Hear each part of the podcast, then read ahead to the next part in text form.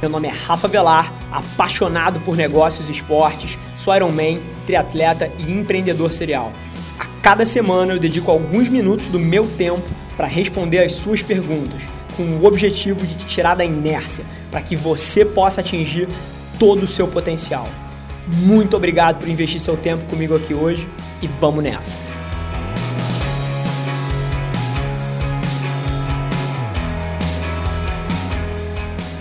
No episódio de hoje a gente debate como você pode pensar o seu primeiro produto ou serviço. A gente entra em táticas específicas para você tirar um negócio do chão sem ter dinheiro e depois a gente debate o terceiro tema que é uma maldição e mais uma vez eu esqueci.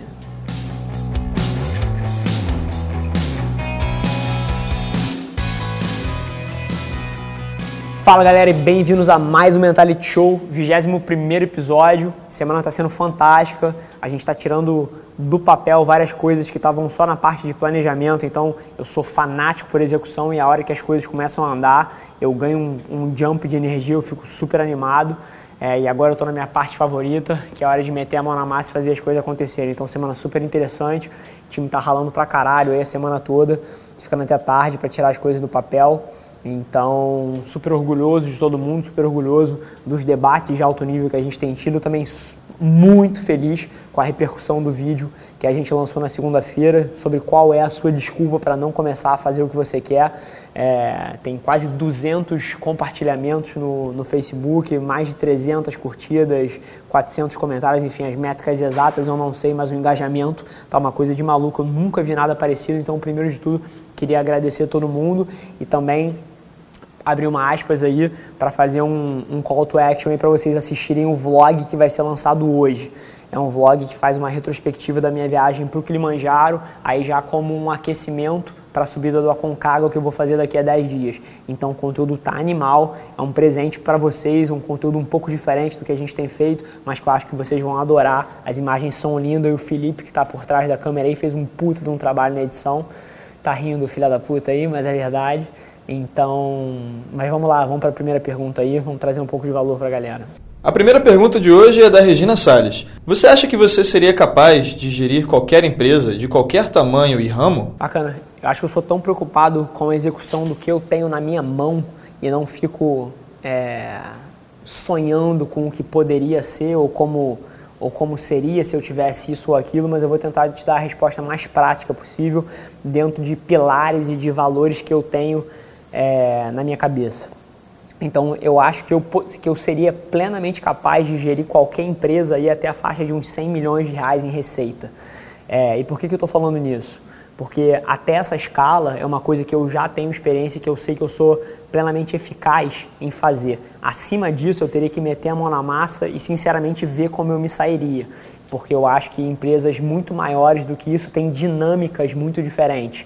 Ela deixa de ser um pouco sobre a execução e passa a ser um pouco de politicagem, um pouco de, jo de jogos que eu não sou tão fã. Então, mais uma vez, é, até dando um passo atrás para tentar trazer algum valor para vocês, eu acho que qualquer pessoa que tem habilidades de esponja, como eu tenho, de aprender as coisas extremamente rápido e ser capaz de absorver uma quantidade de conhecimento absurda, é, é capaz de aprender qualquer coisa. E eu acho que nos negócios, a pessoa que é capaz de gerir qualquer business, operar qualquer empreendimento é alguém que tem o DNA de vendas e o DNA de RH. Porque não importa qual é o tamanho da sua empresa, ela vai sempre precisar fazer duas coisas: vender merda, vender coisas e criar equipes. Ponto. Você pode debater as nuances e as coisas específicas dentro desses dois pilares, mas qualquer empresa tem duas responsabilidades: vender e criar equipes e gerir pessoas. Então eu acho que qualquer pessoa que tem talento e interesse e curiosidade sobre vendas e RH está numa trajetória muito interessante para ser bem sucedido, não importa qual seja o empreendimento que ela se mete. A segunda pergunta é do Luiz Felipe Maia. Rafa, como faço para investir em um negócio que custará em torno de 300 mil reais, porém só me sobra 5 mil por mês para guardar? Você mandou a pergunta durante o live de segunda aí, é, a gente trouxe para cá para responder. Super obrigado pela pergunta. Não sei exatamente qual é o contexto que você está querendo saber isso. É, você, porra, é um cara super empreendedor, tem vários negócios, opera várias frentes, mas a maneira como eu enxergo esse quebra-cabeça que você passou aí para mim, eu acho que a gente tem três opções, tem três maneiras de atacar. Eu acho que se você quer investir numa coisa onde você não tem o capital suficiente, e no teu exemplo exato foi que sobram 5 mil reais por mês para você e você quer investir num negócio de 300. Eu acho que você tem três formas de atacar. A primeira delas, e a que eu sou mais fã, para ser bem sincero, é você ser extremamente paciente e esperar e juntar esse dinheiro para, no momento ideal, você abrir esse negócio de 300 mil. Essa é a opção que provavelmente a maioria das pessoas não quer ter, porque as pessoas têm pressa. Mas eu confio que paciência é uma das virtudes fundamentais que não se debate o suficiente. A opção que eu escolheria e que eu não só tô, falo sobre isso, mas eu, eu executo em cima disso. Eu nunca peguei dinheiro com um investidor, eu nunca peguei dinheiro emprestado para tirar os negócios do chão. Eu sempre fiz mais dinheiro para tirar as coisas que eu queria do papel. Então sou obcecado por você ser paciente e você, em vez de focar toda a sua energia em como conseguir mais dinheiro dos outros, eu sou fã de você focar a sua energia em como, em vez de guardar 5, guardar 10, guardar 15, guardar 20, guardar 25, porque daqui a pouco você está falando só de 8, 10 meses de espera para ter a grana que eu preciso. Então essa seria a primeira opção. A segunda opção e hoje em dia eu acho que está em super alta. Eu conheço várias pessoas que estão sendo bem sucedidas dentro desse ecossistema, mas não é uma coisa que ressoa comigo.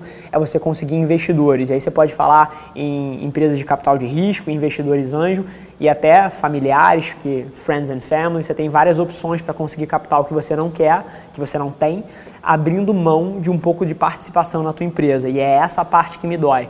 Eu confio tanto no meu taco é, que eu prefiro esperar e ter 100% do que eu vou executar em cima do que ser apressado e ter que abrir mão de, um, de uma recompensa grande lá na frente, porque daqui a 10 anos, quando o teu negócio estiver enorme, vai doer ter dado 50% deles para um investidor passivo que não executou uma vírgula do que você tirou do chão.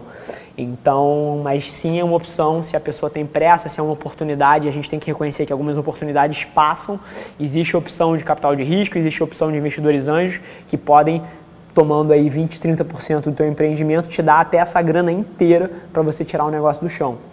E a terceira opção é, é, uma mistura dos dois. É você ser paciente, juntar talvez metade desse dinheiro e arranjar um parceiro estratégico é, que pode até ser um operador do negócio junto de você. Ele não precisa ser um investidor passivo como a segunda opção. Você pode arranjar um sócio que, por exemplo, se você tem um DNA de vendas, o cara pode ser o especialista de produto.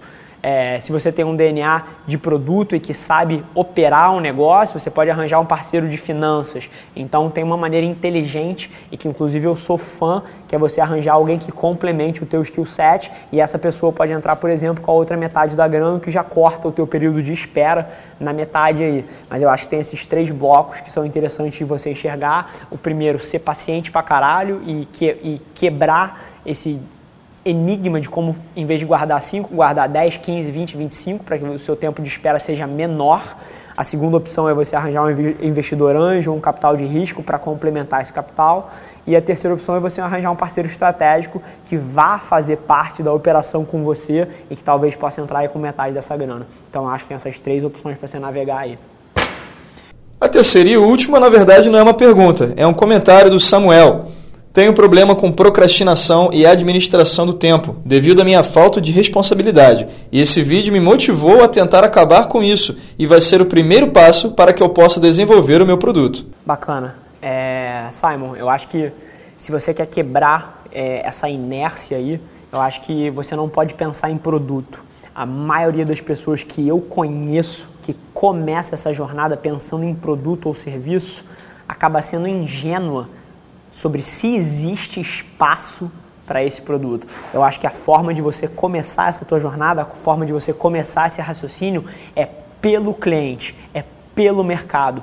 Primeiro você identifica uma necessidade e depois você inventa como você vai suprir aquilo. Se você pensar no produto primeiro, você vai estar sendo ingênuo e romântico com aquilo que você queria fazer e muito provavelmente não é isso que o mercado quer e muito provavelmente não tem espaço para isso no mercado. A forma de você navegar esse primeiro passo é você começar com o seu cliente e fazer a engenharia reversa das necessidades dele, criando um produto ou serviço.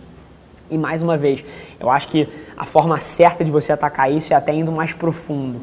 É você entender o que você é bom e aonde você tem talento, aonde você tem até vantagens de networking e até de execução, o que, que você tem de estrutura atualmente que pode te apoiar e você começar por aí.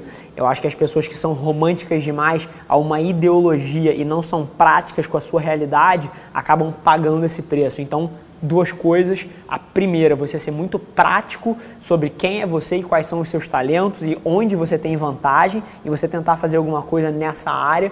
E a segunda coisa, você jamais começar pelo produto ou serviço, mas sempre começar pelo cliente, pelo teu público-alvo, entendendo quais são os problemas que ele tem e fazendo a engenharia reversa de como você pode ajudar eles a acabar com esse problema. Fechado? Então, maravilha, gente. Queria mais uma vez agradecer a todo mundo é, pela interação. A gente tem dois, duas peças de conteúdo fantásticas essa semana, super diferentes. Primeiro sobre a escalada do Kilimanjaro, a segunda, um vídeo que a gente lançou na segunda-feira, que vai sufocar todas as suas desculpas sobre o porquê você não está executando em cima dos seus sonhos, porquê você não está executando em cima das suas paixões. Cara, confere os dois vídeos, tá no YouTube, o link está na minha bio do Instagram, tá aqui embaixo também tá no Facebook, então você pode achar a gente em todas as mídias sociais. Aproveita, segue a gente no YouTube, segue a gente no Facebook, no Instagram. Tem muita coisa nova e interessante que vai trazer valor pra caralho pra vocês e a gente se vê na semana que vem. Galera, por hoje é só. Mas você não tem ideia de quanto eu aprecio você ter investido seu tempo aqui comigo. Muito obrigado.